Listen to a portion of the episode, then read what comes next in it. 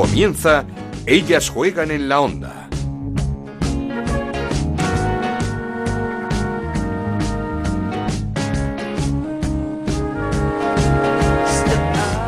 ¿Qué tal? Bienvenidos una semana más a Ellas Juegan, el podcast de Onda Cero dedicado al fútbol femenino, especialmente a la Liga Iberdrola. Nos podéis encontrar en ondacero.es y en Ellas Juegan OCR, arroba Ellas Juegan OCR, nuestra cuenta en Twitter. Nueva jornada de la Liga Iberdrola y nueva machada de la Real Sociedad, que si hace una semana le quitaba dos puntos al Atlético de Madrid, el sábado lo hizo ante el Barcelona 0-0 en el Mini Estadi, un resultado que junto a la victoria del Atlético de Madrid ante el Santa Teresa, sufrida victoria por cierto gracias a un gol de Esther a cinco minutos del final, hacen que el Barça y el Atleti vuelvan a estar igualados esta vez a 47 puntos en lo alto de la clasificación.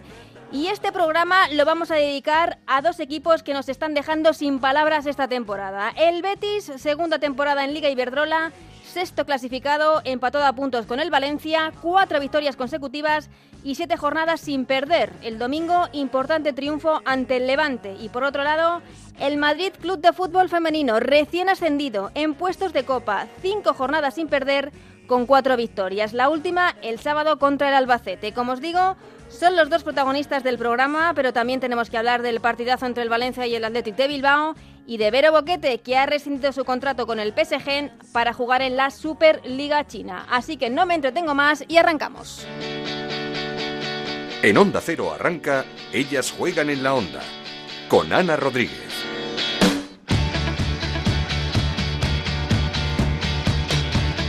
Y lo hacemos poniendo todo en orden, resultados y clasificación de la mano de Raúl Granado. ¿Qué tal, Raúl? Hola, Ana, ¿qué tal? Muy buenas. Pues con esa victoria del Atlético de Madrid por dos goles a uno frente al Santa Teresa, el empate a cero entre Fútbol Club Barcelona y Real Sociedad, la victoria del Madrid Club de Fútbol 1-0 sobre el Albacete, victoria también del Sevilla por la mínima 1-0 frente al Rayo Vallecano y también del Español 1-0 frente al Sporting de Huelva. 3-1 le ganó el Valencia al Athletic Club de Bilbao, 2-0 el Granadilla al Zaragoza y 2-0 también el Betis al Levante. Con estos resultados, el líder, el Fútbol Club Barcelona con 47 puntos, pero igualado a puntos con el Atlético de Madrid que también tiene 47, tercero el Athletic Club con 36 puntos, cuarto el Granadilla con 33, quinto el Valencia con 31, los mismos que el Betis que es sexto, séptimo es el Madrid Club de Fútbol con 25, los mismos que el Levante que es octavo en la clasificación, noveno es el Español con 22, décimo el Sporting de Huelva con 21, los mismos que el Rayo Vallecano que es décimo primero, décimo segundo es el Sevilla con 18, decimotercera la Real Sociedad con 17, decimocuarto el Albacete con 15, decimoquinto el Santa Teresa con 12 puntos y decimosexto y colista una semana más el Zaragoza con 6 puntos. ¿Has visto cómo las futbolistas también eh, empiezan a irse a jugar a, a China, a la Sí. Superliga China? Se abre ese mercado también para ellas y importante la decisión porque ahora mismo no sé si veríamos, eh, por hacer la comparación masculina, a un jugador del Paris Saint Germain yéndose a la Liga China, ¿no? Estamos hablando de eh, bueno, pues una situación importante y en la que es un club eh, que normalmente paga muy bien a sus jugadores y a sus jugadoras y por tanto es una decisión trascendente para el futuro del fútbol femenino. Importante, pero es cierto que Vero Boquete no contaba con los minutos que ella quería en un equipo como el Paris Saint-Germain. Así que fichajazo el que ha hecho el Beijing con Vero Boquete, de la que seguro van aprender muchísimo el tiempo que esté allí. Seguro que sí. Muchas gracias, Raúl. Un abrazo. Y como os decía, vamos a hablar y mucho del Betis y del Madrid Club de Fútbol Femenino. Empezamos con el Betis, con una jugadora que ha llegado esta temporada internacional, una de las grandes del fútbol femenino español, que le está aportando y mucho al conjunto verde y blanco. Priscila Borja, ¿qué tal? ¿Cómo estás? Hola, buenas, ¿qué tal? Menuda racha la del equipo. El pasado domingo, victoria muy meritoria ante un equipo como el Levante, 2-0, cuatro victorias consecutivas, siete jornadas sin perder. Eh, ¿Os esperabais una, una temporada así? No, al, fin, al, al principio la verdad es que no nos esperábamos tener buenos resultados. Sí, es verdad que llevamos mucho tiempo trabajando, pero comenzamos la temporada un poco titubeante, ¿no? Teníamos resultados buenos, resultados malos, encajábamos goles. Pero bueno, yo creo que ha sido todo un proceso de, de adaptación también de las que hemos llegado nuevas a la a la a cómo funciona el, el equipo, ¿no? Y yo creo que al final nos hemos adaptado tanto el equipo a nosotras como nosotras al equipo y, y creo que el, que el trabajo se está viendo en los últimos resultados. Sí, te iba a preguntar que qué tal en estos primeros meses en el Betis, pero es que no se ha podido empezar mejor. Sí, la verdad es que muy contenta, ¿no? Ya te digo, al principio, bueno, tuvimos eh, algunos errores que, que perdimos mucho, algunos puntos contra el español, así un poco tontos, pero luego la verdad es que súper bien, ¿no? El cuerpo técnico, tanto como las compañeras, nos han abierto los brazos y, vamos, yo me siento como en casa, la verdad. No sé si en, en este 2018, si la victoria en el derby ante el Sevilla dio una inyección de moral brutal a este equipo. Sí, aparte del derby tuvimos un punto de influencia con el Madrid, ¿no? Ante el Madrid sabíamos que no jugábamos mucho porque es un rival directo para entrar en Copa y yo creo que a raíz de ahí el equipo ha ido subiendo, ha ido subiendo. Al derby, al derby llegamos con muchísima confianza, eh, vamos, sabíamos que o pretendíamos ganarlo y se consiguió y desde ahí hacia arriba, ¿no? Ya no podemos mirar ni siquiera Copa. Estamos a poquitos puntos de las cuartas, de las terceras y y eso al principio era impensable. O sea, que sois ambiciosas, que, que, que no os conformáis con estar entre las ocho primeras. Hombre, yo creo que ahora mismo no, no nos podemos conformar, ¿no? si, si miramos al final en quedar octava, eh, si tropezamos nos caemos fuera. Entonces, si miramos en, a la tercera, que estamos a cinco puntos, yo creo que si tropezamos quedamos sexta, séptima o quinta, que es una posición, vamos, a principio de temporada firmaríamos todas, creo yo. De muchísimo mérito. Es que, fíjate lo que estabas diciendo, ese partido contra el, el, Madrid Club de Fútbol Femenino, que decías un rival para entrar en la Copa, estamos hablando del Betis, dos temporadas en Liga Iberdrola, del Madrid, recién ascendido. Eh, ¿El nivel está cada día más igualado en nuestra liga? Sí, la verdad es que estamos viendo los resultados y, y, y cada vez, pues eso, cuesta más entrar en Copa, cuesta ganar la liga cuesta quedar en buena posición e incluso es difícil el, descenso, ¿no? Entonces eso es bonito porque yo creo que hasta el final de temporada va, a estar todo el mundo pendiente de, de, ver qué es lo que pasa. Y tú en estos meses que llevas en el Betis, eh, ¿cuál es el secreto de este equipo para que haya pegado este subidón en, en esta temporada? Pues yo creo que el secreto es primero trabajo, mucho trabajo, mucho trabajo y compromiso de todas las compañeras y, y del cuerpo técnico y por supuesto la unión. ¿no? Yo creo que el ambiente que vivimos en el vestuario es ideal, es idóneo, es, es una maravilla, estamos siempre juntas, eh, quedamos, si no hay que entrenar se quedan los miércoles, que descansamos y, al final yo creo que ese es el secreto, ¿no? que, el vestuario es una piña. ¿Qué tal con María Pri? Porque mm, alguna de tus compañeras hablando con ella nos decían que, que leía, que estudiaba muy bien los partidos y que os lo daba todo como ya muy mascadito. Sí, la verdad es que se preparan muchísimo lo, lo, tanto los entrenamientos como los partidos y, y nos da bastantes herramientas de, de cómo solucionar y, cómo encarar cada partido. Entonces de ahí pues bastante bien, ¿no? Yo creo que, que ella también, tanto ella como el cuerpo técnico también trabajan muchísimo para, para facilitarnos las cosas. Mm, ¿Qué le está aportando Priscila Borja, una jugadora con muchísima experiencia, eh, campeona de liga internacional? ¿Qué le está aportando al, al Betis? Bueno, yo creo que, que compromiso, ¿no? Compromiso y responsabilidad. Cuando estás en una competición así, tienes que estar muy tranquila, tener los pies en el suelo y, y, bueno, y confiar siempre en, que el equipo puede dar aún mucho más. Yo creo que también tengo mucho carácter, ¿no? Y ese empuje, esa garra, es, en agresividad en algunos momentos del partido en el que tenemos que sacarlo y yo creo que, que sobre todo eso es lo que le, estoy aportando al equipo y también un poco de experiencia. ¿Has notado mucha diferencia eh, respecto al Atlético de Madrid, aunque son dos clubes que, que, tienen mucho apoyo por parte de la sección masculina? Sí, la verdad es que, que el club también tiene eso, también tiene, contamos con el apoyo del club ¿no? en, todo lo que necesitamos. Sí, es verdad que, claro que hay diferencias, ¿no? El, el Atlético de Madrid lleva 10, 12 años, no recuerdo exactamente, la última gala el año pasado, lleva muchos años ¿no? trabajando y, bueno, hay pequeñitos detalles, pequeñas cosas que tienen un pasito por delante, pero, pero es normal, ¿no? Es del tiempo que tiene el club y el proyecto.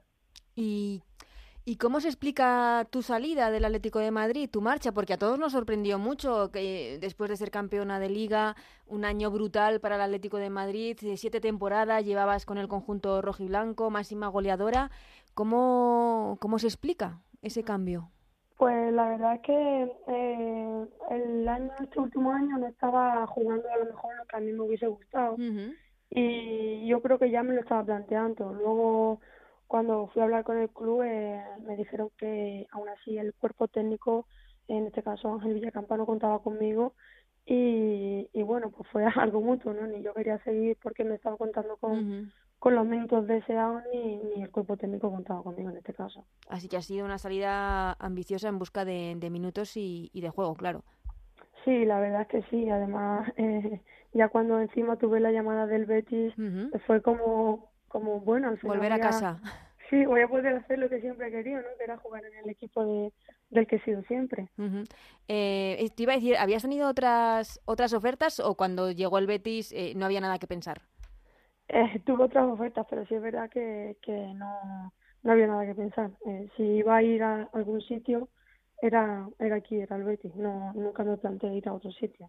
¿Y sigues pendiente del Atlético de Madrid o, o te fuiste con, con algo, algo, no sé si molesta o, afectada? No, yo creo, no, yo creo que lo que decide una persona en concreto no, no me influye en mis sentimientos al Atlético de Madrid ni mucho menos amigas que tengo allí, ¿no? Claro que lo veo, veo casi todos los partidos, vi este último contra Santa Teresa y, y por supuesto que, que muchas de mis compañeras de allí tienen mi apoyo y para lo que necesite. No, yo no, eso no, nunca, nunca hay que dejar, o sea, hay que dejar atrás el pasado, ¿no? De, en ese sentido y mirar hacia adelante. Eh, entonces sigues pendiente de ellas, ¿cómo estás de ellas? ¿Cómo estás viendo esa esa lucha por el título contra el Barça otra vez esta temporada? Pues está entretenida, mira, no, no, no me esperaba yo que el, que el Barça empatase con la Real, al final la Real está sacando de nuevo su juego, consiguió empatar Atlético Madrid a Barça, que eso no es nada fácil y, y bueno, el Atlético Madrid le está costando un poquito sacar los partidos, pero al final está consiguiendo los tres puntos que ya ha conseguido volver a engancharse, así que yo creo que nos van a tener pegadas al, al televisor hasta el final de temporada. eh, ¿Creéis vosotras que, que están perdiendo más puntos de los, de los que esperabais? Sí, yo creo que al principio de temporada los veía los dos bastante fuertes, y pero sin embargo, es lo como has dicho tú antes, ¿no? Eh, se ve la competitividad que hay actualmente en la liga que, que todos los equipos lo ponen muy difícil, ¿no? Ya no hay muchas goleadas escandalosas, sino resultados muy ajustados y yo creo que es por eso, por la competitividad que, que están mostrando los demás clubes. Te iba a preguntar por si hay muchas diferencias entre Ángel Villacampa y María Pri, pero no sé, por tus palabras, no sé si hay Has terminado muy bien con Villacampa, así que quizá... No, no, no, sí, no te preocupes. Eh, claro que hay diferente, ¿no? Eh, Villacampa no es, no es mal entrenador, yo no voy a decir que es mal entrenador, ha ganado eh, la liga, ha conseguido ganarse con la, Copa de la Reina, o sea, no es mal entrenador, como todos los entrenadores tienen sus defectos y sus virtudes, ¿no? Pero es verdad que María en este sentido es mucho más clara, es más empática con las jugadoras, ¿no? Se lleva mucho las cosas al terreno personal y,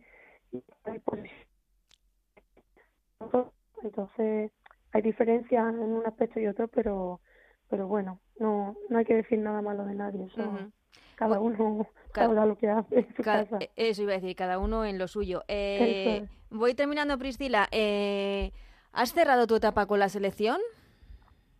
Sí, bueno, yo no, pero con las convocatorias creo que, que no voy a ir nunca. No, yo nunca cierro una puerta, eso por supuesto, ¿no? Yo si, si Jorge en algún momento considerase llamarme porque lo necesitara, yo no voy a decir que no, ¿no? Es lo que más, lo que más me ha gustado de mi experiencia deportiva es ir al Mundial, competir con la selección, entre otras cosas, yo no puedo cerrar esa puerta. Así que, pero bueno, lo veo muy difícil, ¿no? Por la tonalidad que, que le está llevando sus convocatorias, creo que no entro dentro de su perfil, pero si algún día me llama, claro que sí. Eh, no, no, sé si eh, estáis un poco decepcionadas, eh, jugadoras como tú, como Natalia Pablos, como María José Pérez, eh, porque lo que ha hecho Ángel Vilda es apostar por un grupo mucho más joven, ¿no? Sí, no, no es decepción, ¿no? Al final, bueno, pues tú te tienes que dedicar a hacer tu trabajo y hacerlo bien para, para por lo menos tener la oportunidad, ¿no? Como yo digo siempre, yo mi trabajo lo hago, el resto de las, de las decisiones no las tomo yo, ¿no? Entonces yo creo que él pues, le gustará un tipo de jugadora más que otro y, él es el seleccionador, ¿no? A lo mejor si ese otro, pues tomaría otras decisiones, no lo sé, porque como siempre digo, para gustar los colores y, el que tiene el mando es el que decide a, quién quiere llevar buscando lo mejor para, para competir. Mm. Entonces, no sé. Sí, te quería preguntar porque fuiste una de las futbolistas eh, que habló más claro, lo hiciste en Twitter, sobre la polémica de las árbitras esta temporada. Hablaste de que igualdad de oportunidades sí, pero abogabas mm, por una meritocracia, yo creo. eh, ¿Ha mejorado el nivel de, de, las árbitras en estos, en estos meses? ¿Era una cuestión de tiempo o es una medida que se antoja un poco precipitada? Eh, al principio era precipitado, ¿no? Eh, yo a lo que me refería era que lo que no me gustaría es que porque nosotros tengamos una primera división solo nos tengan que pitar mujeres y en el masculino solo hombres, sino que pueda haber mujeres en primera división, división masculina y que pueda haber eh, hombres en primera división femenina siempre y cuando sean buenos. sí, es verdad que, que al no tener la formación, yo creo, la experiencia suficiente, digamos, han, han cometido varios errores graves. Pero sí es verdad que en los últimos partidos eh, se está viendo bastante mejora y una progresión en las árbitras. Yo creo que al principio también sin tener experiencia debe de ser complicado también para ella. Yo me imagino metiéndome a hacer algo nuevo o que nunca he hecho y los primeros meses serán duros. Claro. Pero sí es verdad que, que he visto una mejora. Marta Huerta, Marta Frías, que, que tienen ya más experiencia, suelen estar bastante bien. Es normal que todo el mundo falle en una decisión o en otra. Eso pasa tanto en hombres como, como en mujeres. Eso es lo que yo, eso no me gustaría eso, que, que, que porque nosotros tengamos árbitras, ninguna mujer pudiera llegar pudiera a llegar, eso es. división masculina, que, que es lo que me refería.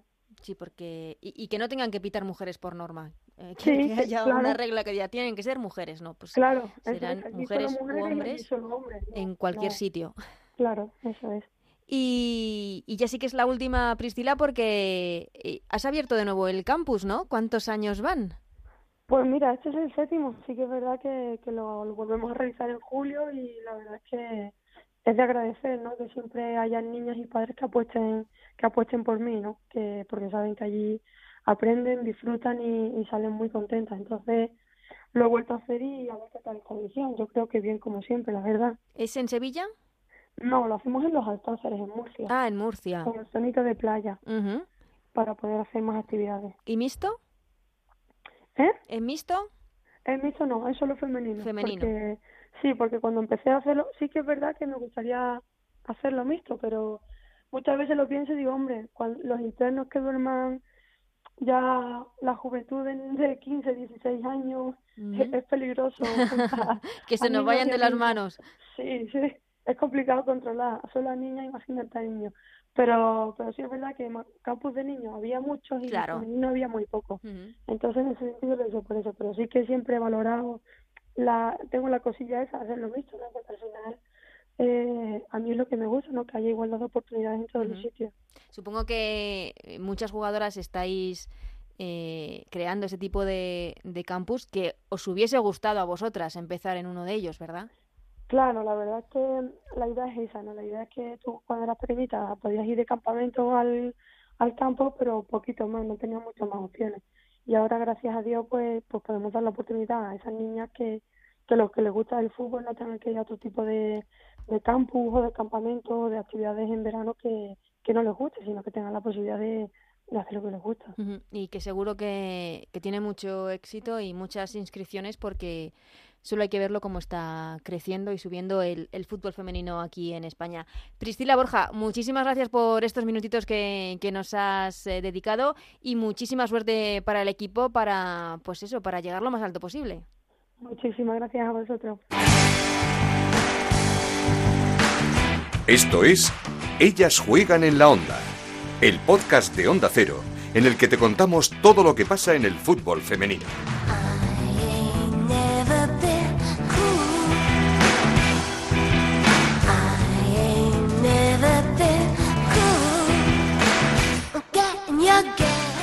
Ya para hablar de esta jornada de la Liga Iberdrola y analizarla como es debido con Anabel Morán. ¿Qué tal, Anabel? ¿Cómo estás? ¿Qué tal, Ana? Muy buenas. Hay que hablar, por supuesto, de la Real Sociedad. Impresionante. Le ha quitado dos puntos al Atlético de Madrid la semana pasada y dos puntos esta semana, este sábado, al Barça, ni más ni menos que ni al Ministadi.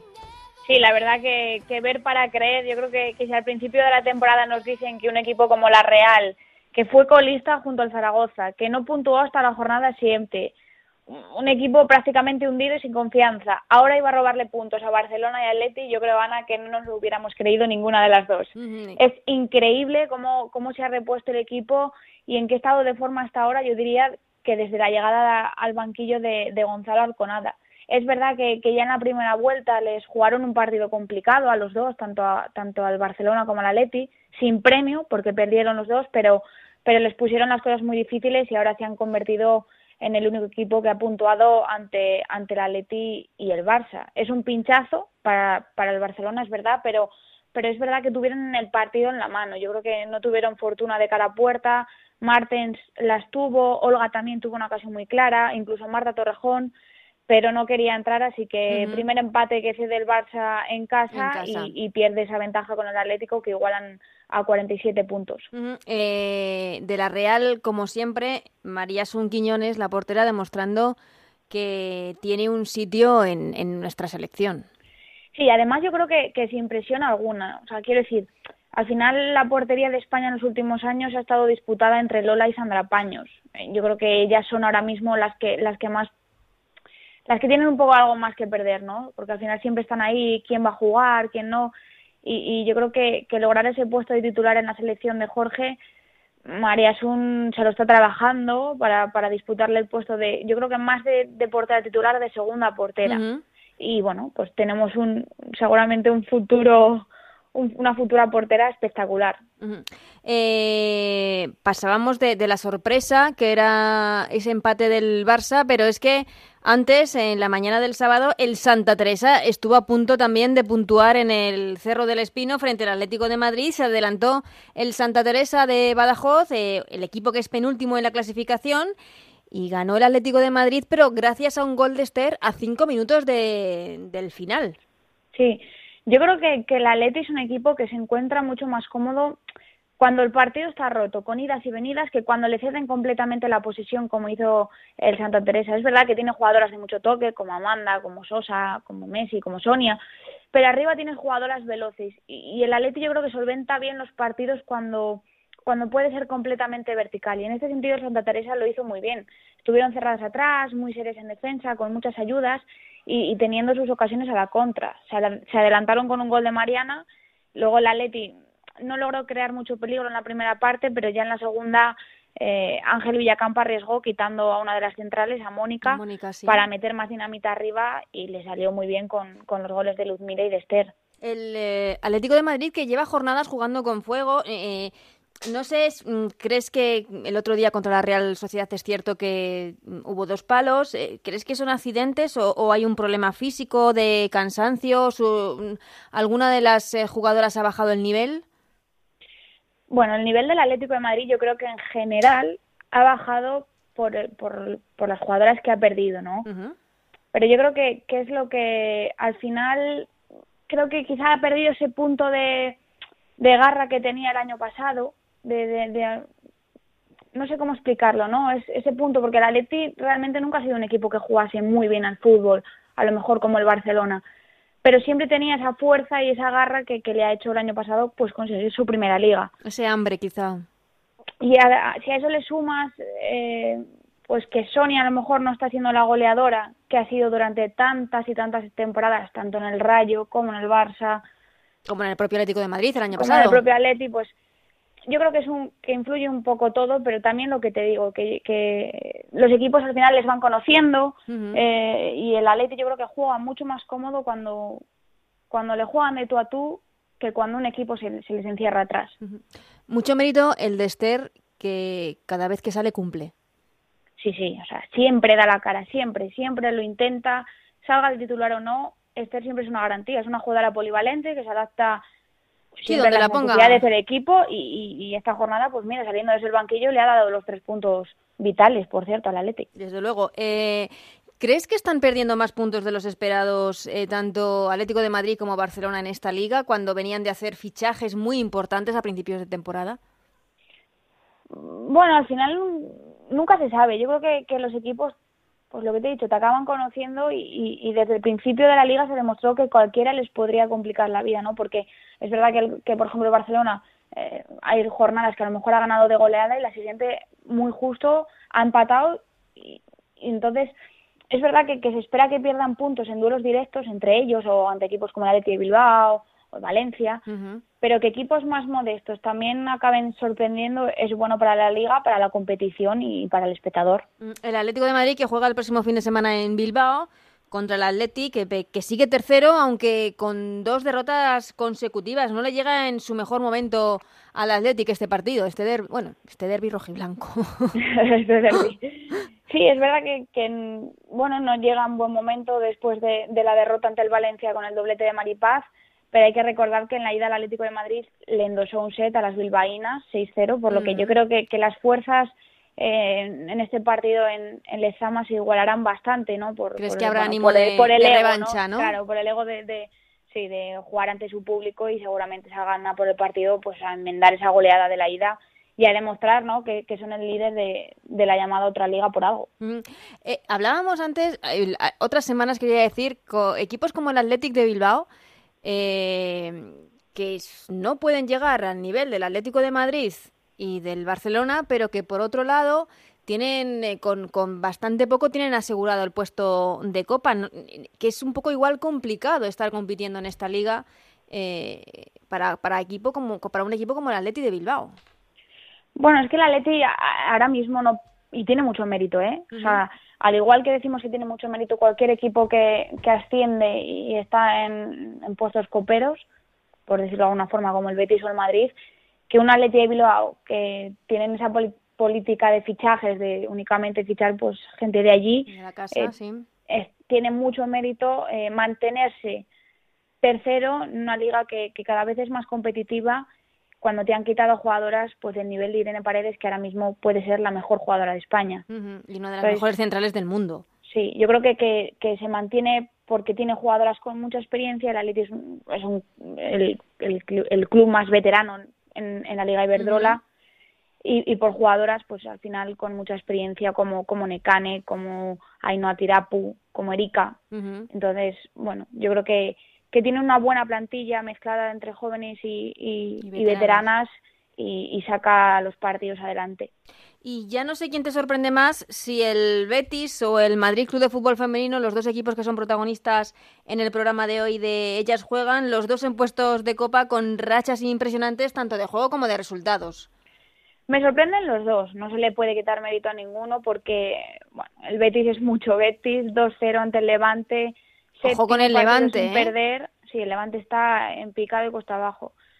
Séptimo partido de, del Betis sin perder y sexto en la clasificación con 31 puntos. Y por el retrovisor, pues mirando al otro equipo revelación de la temporada, como es el Madrid, que ganó 1-0 al Albacete y es séptimo con, con 25 y puntos. Es que nos ha dicho Priscila que no se conforman, que porque ha dicho, tenemos a tiro ahí el tercer puesto. Claro, y, no, y, es lo que deben hacer ¿no? para, para mejorar. O sea, si al final aquí te conformas, te va a pasar factura. Y yo creo que, que el Betis, a mí, me, o sea, es un equipo de los que más me gusta y, y, sobre todo por la gran entrenadora que tienen como, como María Pri. Yo creo que es un equipo modesto que tiene buen trato de balón, pero que sabe defender muy bien sin él y, está muy bien trabajado. Y el 50% del mérito de este Betis, no tengo ninguna duda que es de, María Pri. eh, como hablábamos, cuarta derrota consecutiva del Levante y Charlene que sigue sin marcar. Y te voy a dar un dato. A ver. La semana pasada hablábamos de, de la Charlie dependencia que tenía el Levante. Pues, eh, vamos, eh, lo tengo contrastado ya porque el Levante ha perdido todos los partidos en los que Charly no ha marcado, excepto dos, en uno empató y en otro lo ganó. Y ha puntuado siempre que, que Charlina ha marcado, a excepción de un partido que, que, que el Levante perdió 2-1 ante, ante el Madrid, lo que deja ver que sin Charly, si Charly no aparece, eh, el Levante tiene un serio problema para, para sacar los partidos adelante. Sufre mucho y lo está y lo está demostrando en estas jornadas. Se ha caído a la octava posición de, de la tabla de clasificación, eso sí, hay una hay una diferencia con el noveno por el momento con, con la Copa asegurada. Quería comentar contigo también eh, una de las noticias que hemos conocido esta semana, estos días, la salida de Vero Boquete del PSG para irse a jugar a la Superliga China. Sí, porque ah, yo creo que, era lo mejor que podía hacer Vero, ¿no? No estaba mm. teniendo minutos y, su salida del Paris Saint Germain yo creo que, era necesaria porque su protagonismo en la plantilla había ido de menos a más, ah, o sea, de menos, de más a menos, perdón, desde que llegó se marcha a China, una liga que, que es verdad que va increciendo, que ha jugado, o sea, que ha fichado a grandes jugadoras también. Y, y bueno, pues será el séptimo país donde, donde juegue la gallega después de, de, haber estado en España, en Estados Unidos, en Rusia, en Suecia, en Alemania. bueno, y Francia, claro. Y como le decía a Raúl Granado, lo que van a aprender en China con una jugadora como Vero Boquete. Toca puntuar, Anabel. La crack de la jornada. Pues la crack, sin duda, la, Real Sociedad en general y Gonzalo Arconada en particular por sacar lo mejor de, la plantilla. ¿La sorpresa? La sorpresa es la que casi le da el Santa Teresa al Atlético de Madrid. Creo que, le pusieron las cosas muy complicadas y hay que reconocérselo al Santa Teresa. ¿Y eh, a quién le ponemos un necesita mejorar? Porque Santa pues, Teresa y Zaragoza siguen sin ganar. Sí, pero bueno, lo que te he comentado antes, el Levante que va en picado y cuesta abajo y el Zaragoza que cayó 2-0 ante el Granadilla. Mm que sigue como colista y que prácticamente lo tiene imposible salir. Muy, muy complicado a pesar de la gran cantidad de fichajes que ha hecho, el Zaragoza en este en este mercado invernal. Anabel, muchísimas gracias. Hablamos contigo la semana que viene que tenemos ese partidazo como decíamos entre el Atlético de Bilbao y el Atlético de Madrid. Perfecto, Ana, muchas gracias. Y también quería saludar a nuestro compañero Sandro Arrufat, muy pendiente, como siempre, de la actualidad del Granadilla, del equipo tinerfeño. ¿Qué tal, Sandro? ¿Cómo estás? Hola, Ana, ¿qué tal? Muy buenas. Un Granadilla en velocidad de crucero, suma y sigue, victoria ante el Zaragoza y tiene la tercera plaza a tiro ahora mismo. Sí, el equipo de Tony Ayala empieza a tener la regularidad, ¿no? Que a lo mejor no tuvo en los primeros partidos de esta temporada. Eh, lleva eh, cuatro partidos en este 2018 y los cuatro los ha ganado. Además de forma, yo creo que cómoda en, muchos partidos futbolísticamente y, en cuanto al marcador se refiere. Y es verdad, tiene la tercera plaza a tiro de piedra. Eh, visita al Albacete este, este domingo y puede aprovecharse pues del duelo directo que hay entre Atlético de Madrid y Atlético de Bilbao donde lo normal es que alguno de los dos eh, se deja algún punto por el camino y ahí el Granadilla seguro va a estar atento para poder eh, incluso aferrarse a la tercera posición porque si de perder el Atlético de Bilbao y de ganar el Granadilla en Albacete se pondría tercero por el golavera. eh, ¿Fue el Albacete el equipo que en la primera en la primera vuelta mm, ganó sorprendentemente al Granadilla en casa? Sí, eh, fue el equipo que goleó. Ajá, goleó, eso es. le hizo una manita al conjunto de, de Tony Ayala en un partido desastroso para los intereses tinerfeños.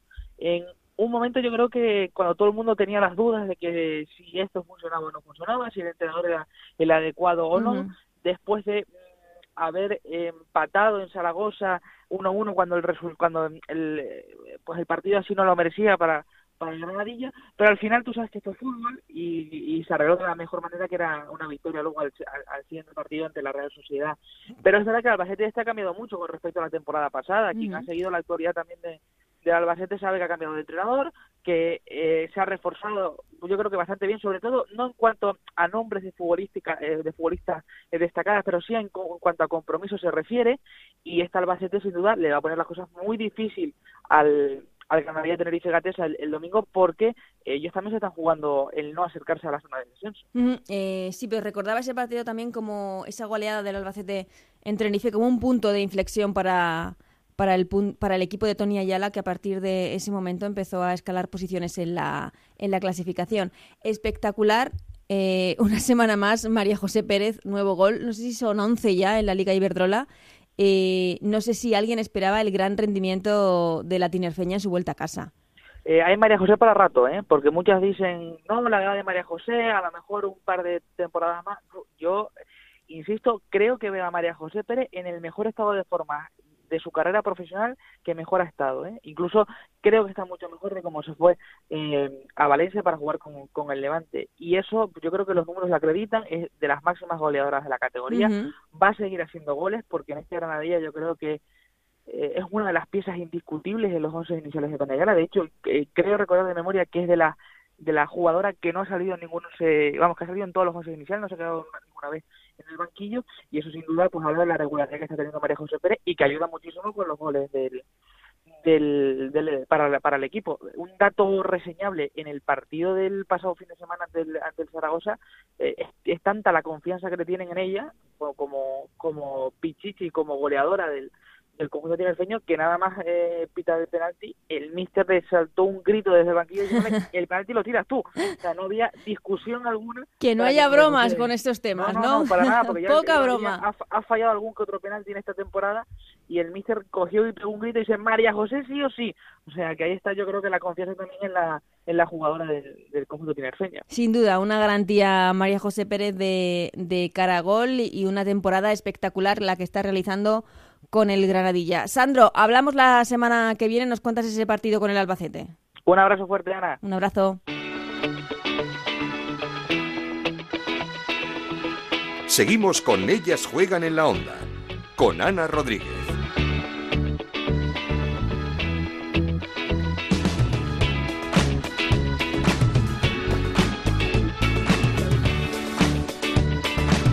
Y como os decía al principio, este programa iba a estar protagonizado por dos equipos que lo están haciendo más que fenomenal esta temporada en la Liga Iberdrola el eh, Betis y el Madrid Club de Fútbol Femenino. Ya hemos hablado con Priscila Borja, jugadora del Betis, así que también queremos eh, charlar y felicitar a Víctor Miguel Fernández, el entrenador del Madrid Club de Fútbol Femenino. ¿Qué tal, Víctor Miguel? ¿Cómo estáis? Hola, pues muy bien. Antes de nada, enhorabuena porque la racha del equipo es espectacular. Creo que son cinco jornadas sin eh, conocer la derrota con cuatro victorias. Sí, así es. Muchas gracias que como no sé si te esperabas porque llevas un mes con el equipo no sé si te esperabas esta esta racha e, e, este nivel del equipo cómo, lo has visto pues eh, sí llevamos un mes empezamos el, el, día 2 de enero a entrenar y ya el día 7 jugamos contra el Rayo el primer partido y la verdad es que ha salido pues eh, mejor de mejor de lo que de lo que pensábamos todos el equipo venía en una situación complicada y bueno, también ha ayudado un poco el calendario porque hemos jugado tres de los cuatro partidos en casa. En casa el equipo sí que está siendo fuerte y sacando los partidos adelante. Y, y bueno, eh, las chicas desde el primer día han respondido muy bien. El nivel en los entrenamientos ha sido bueno, el nivel en competición ha sido bueno y se están adaptando muy bien a las exigencias de la, de la categoría. Así que nada, eh, nosotros por la parte que nos toca muy contentos con su rendimiento. Eh, eh, la adaptación ha sido rapidísima. ¿Conocías a alguna de las futbolistas? ¿Sabían cómo trabajabas? Sí, ya había coincidido con ellas. pues prácticamente el 80, el 90% de las jugadoras, bien en el Rayo Vallecano o en la selección madrileña, las habíamos tenido. Así que conocíamos dónde podían rendir más, conocíamos qué perfil de juego podía tener el equipo y al final eso ha ayudado bastante. Eh, ¿Cuál ha sido el cambio, el cambio que has introducido para que el equipo haya virado de esta forma tan brutal? Bueno, a, ver, las cosas no, no son tan bonitas como parece, eh, porque al final todos los partidos que hemos jugado, pues los hemos competido al límite de lo que puede dar el equipo y, son partidos que se han decidido, excepto el del Rayo, todos los demás han sido por un gol. Eh, la categoría está así, hay, hay una igualdad tremenda, eh, cualquier equipo te puede ganar, puedes ganar a cualquier equipo, y más que que haya habido un cambio, un cambio drástico en el equipo, pues simplemente que las, las jugadoras eh, están, están comprometidas y, y están creyendo en la idea del cuerpo técnico y, yo creo que es esa un poco la idea, porque ya te digo, no, hay, no ha habido un cambio en cuanto a, al funcionamiento de las jugadoras demasiado grande como para decir, no, es que hemos cambiado muchas cosas.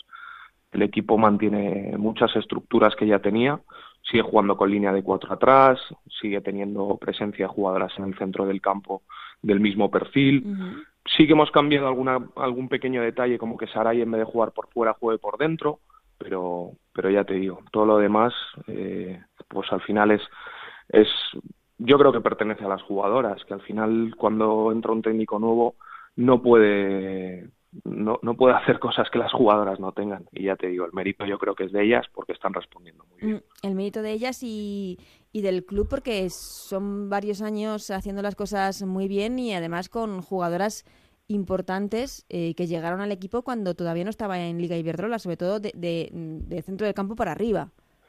Sí, está claro, el mérito del club es tremendo. Eh, bueno, ya sabéis un poco quién está detrás del proyecto.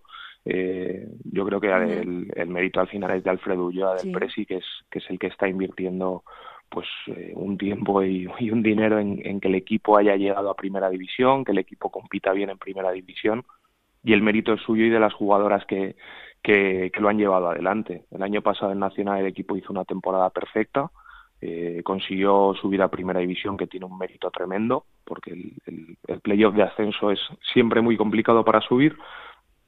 Y, ya te digo, muy contento de estar en un club que pone tantos medios a disposición de, un entrenador.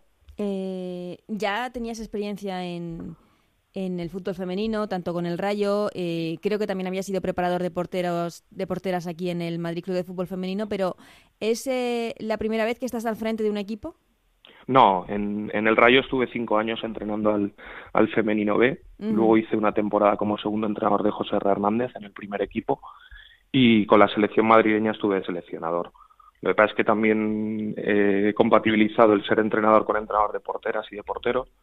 Y, y, bueno, coincidió una época cuando el club todavía estaba sin una estructura grande, pues hace cuatro o cinco años, que, el presidente me llamó para entrenar para entrenar a Paola que es la que es la portera del equipo y por eso coincidió pero pero vamos ya te digo eh, sí que había sí que había entrenado como primer entrenador antes. Sí pero eh, quería decir perdona en, primera división en... no en primera división no.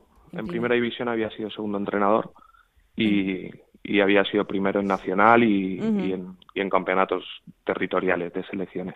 Y después de tanto tiempo como llevas ligado al fútbol femenino, ¿cómo estás viendo la evolución en los últimos años? Pues la verdad es que ha sido importante. Eh, cualquiera que vea un partido hace cinco o seis años y ve un partido ahora, pues se da cuenta que la, que la organización ha mejorado mucho, eh, todo el tema de, marketing a través de la liga, con patrocinios y tal, ha mejorado mucho todo lo que rodea al espectáculo y que luego dentro de, dentro de la primera división a nivel competitivo el nivel también ha mejorado mucho. Los equipos están mejor entrenados, los equipos están mejor preparados, se ven, se ven cosas a nivel táctico que antes no se veían y yo creo que, que es porque ha subido el nivel de todo. Cuanto, cuanto más dinero y más medios invierten en algo, pues al final mejora a nivel técnico, a nivel táctico, a nivel de preparación física y yo creo que eso se está notando bastante. Eh, ya te digo, hace unos años pues veías equipos en primera división que no daban el nivel competitivo y sin embargo ver la liga esta temporada y cualquier equipo es capaz de ganar a cualquiera. De hecho ha habido sorpresas grandes eh, por eso, porque porque los equipos ya no ya no salen a ver qué pasa. Sí, no se está especulando todo el equipo se, todos los equipos preparan los partidos, los entrenadores tienen muy buen nivel, las jugadoras han mejorado en, han mejorado también en eso y, y es que al final el nivel de exigencia de, de primera división pues te da que, que, no haya ningún partido fácil y que, y que ganar a cualquier equipo te cueste una barbaridad. ¿Y qué pasito nos queda por dar o nos quedan por dar? Así en el corto plazo, porque a largo plazo supongo que se puede hablar de la profesionalidad y demás, pero en el corto plazo al final pasa por seguir la línea que se está llevando, eh, que los equipos que los equipos inviertan medios en cuanto a dinero, técnicos preparados, eh, instalaciones de calidad, el poder acceder a jugadoras de fuera, que de, que de hecho es, es, otro de los puntos que en los que se está mejorando bastante. Todo eso suma y todo eso aumenta el nivel. Y al final es no dar ningún paso atrás, mantener todo lo bueno que se está logrando y poco a poco con todas las jugadoras que están viniendo de abajo y con el trabajo de los clubes cada día vamos a tener una competición mejor y un producto mejor para todo el mundo. Volviendo al Madrid Club de Fútbol Femenino, ahora mismo en puestos de copa, ¿sería un sueño para, para el club jugar esta competición o, debe verse como algo muy real y que se puede lograr? No, no, yo creo que lo has, lo has, lo has, llamado muy bien. Es, un sueño, es un sueño. Eh, cuando en diciembre me reuní con el presidente por, por cómo estaba la situación del equipo, pues al final él estaba preocupado, preocupado porque el, equipo tenía 12 puntos, estaba a un partido de zona de descenso y la situación era muy complicada, porque al final cuando un equipo va para arriba todo sale bien y todo va muy bien, pero cuando un equipo entra en una dinámica mala a nivel de calendario, a nivel de mala suerte, a nivel de tal, pues es muy complicado salir. Y de momento hemos conseguido lo más difícil, que es alejarnos del, descenso con esta racha de partidos buenos, pero todavía queda mucha temporada y viene la parte del calendario más dura.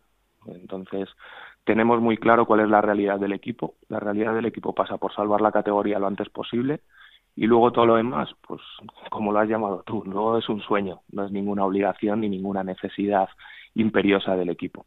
Mm, eh, ¿En qué equipos debe mirarse el, Madrid Club de Fútbol Femenino de cara, por ejemplo, mm, al, próximo año? Es que eh, acabamos de hablar con, Priscila, jugadora del, Betis, un equipo que, que también nos está sorprendiendo muchísimo en su segundo año en Primera División por lo bien que se están haciendo las cosas. A ver, yo creo que el ejemplo, cada club tiene que ser, tiene que marcar sus propias vías, porque al final las, las condiciones eh, las condiciones eh, individuales que tiene cada club son diferentes. Eh, en nuestro caso, pues no somos un club que tenga una sección de fútbol masculino y, se base en ella eh, para sacar el equipo femenino adelante.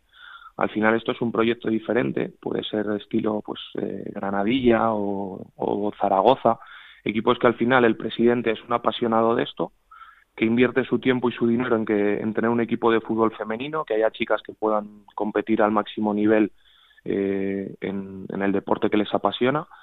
Y al final yo creo que por eso te decía que, el, que el club tiene que tener su propio camino y, su, y sus propias vías de desarrollo. Y en eso yo creo que lo está haciendo muy bien. A nivel de cantera si te fijas en todas las convocatorias de selecciones territoriales y nacionales siempre hay presencia de jugadoras de la cantera del Madrid. Cada vez hay más equipos en el Madrid. Y yo creo que todo pasaría pues el, salto importante del club sería poder tener sus propias instalaciones. Una vez tuviese sus propias instalaciones, un club puede, puede generar recursos, puede estar más cómodo a la hora de trabajar, tiene más medios a la hora de poder competir. Entonces, al final, las, para mí el, el, paso definitivo para el club sería ese, conseguir unas, unas instalaciones propias para, para poder para poder hacer un club pues estilo lo, que hay en Alemania en, en, nivel de ciudades deportivas y en nivel de instalaciones. Eso, esa es una de las ventajas con las que cuentan los equipos que sí que tienen un soporte, una sección masculina de club, que esa logística, esas instalaciones sí que sí que cuentan con ellas, pero es cierto que el Madrid Club de Fútbol Femenino en cantera eh, lo lleva haciendo muy bien durante durante muchísimo tiempo. Eh, Víctor Miguel, como un hombre que llevas muchísimo tiempo en el fútbol femenino, eh, te quería preguntar, ¿cómo estás viendo esta temporada ese duelo entre el Atlético de Madrid y Barcelona? No sé si te está sorprendiendo el nivel del Atlético de Madrid otra vez este año. Hombre, el Atlético de Madrid tiene un, nivel de plantilla espectacular. Sí, pero como en verano llegaron todos esos fichajazos del Barça, parecía como que el Barça era claro favorito para todo. Bueno, bueno es que al final pueden jugar 11 nada más. Entonces puedes tener una plantilla de 22 jugadoras internacionales, pero juegan 11. Está claro que el Barcelona tiene una plantilla a nivel de todo, pues yo creo que es superior a todos, pero en ese escalón o un poquito por debajo está el Atlético de Madrid. Nosotros les vemos mucho porque siempre pillamos el rival que ellos sueltan, tanto, tanto Atlético como Barcelona, y, nos está tocando verles, verles mucho. Diferentes estilos eh, y con cosas que, que, la verdad que están muy bien. Atlético de Madrid jugando 4-4-2 en rombo con jugadoras por dentro, todas internacionales. Eh, Meseguer, Sonia Bermúdez, eh, Corredera, eh, Amanda, eh, Ángela, Sosa, esas cuatro por dentro es un es pues es lo que te decía, que al final cuando juntas esas cuatro por dentro y juegas contra ese equipo, pues es imposible casi quitarles el balón. Y el Barcelona luego tiene, lo que tiene es una pegada tremenda. jugadoras arriba de una calidad que, que sabes que, que agarran la pelota como el día de Albacete una jugadora y es capaz de irse de tres y hacer gol sin, sin tener una compañera en 10 metros y teniendo el Albacete tres, cuatro defensoras encima. Entonces ya te digo, dos equipos superiores a todos y un duelo muy bonito. El, partido que tengan que jugar de vuelta, la verdad es que será apasionante. Eh, eh, ¿Pero te está pareciendo que están perdiendo quizá más puntos de los esperados? No, no, no, no. Lo que pasa es que la categoría es muy dura.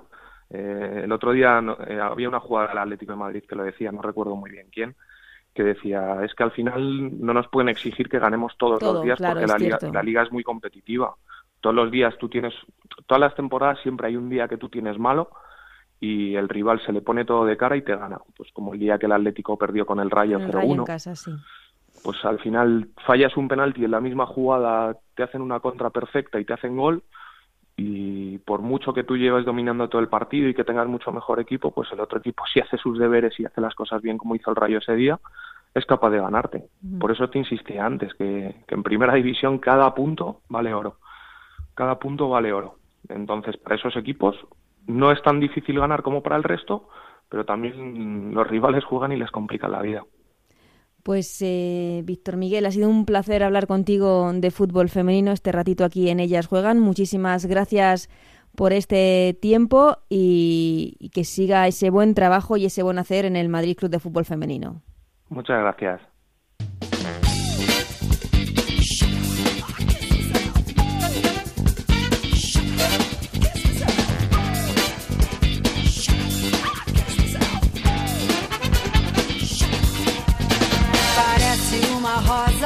Pues hasta aquí ha llegado este Ellas Juegan número 18. Gracias, como siempre, a Raúl Granado, a Alberto Fernández, a Gonzalo Palafox, a Anabel Morán y a Nacho García en la parte técnica que hacen cada semana que este programa sea posible. Nosotros volvemos con mucho más fútbol femenino la semana que viene. Hasta entonces, que lo paséis bien. Adiós.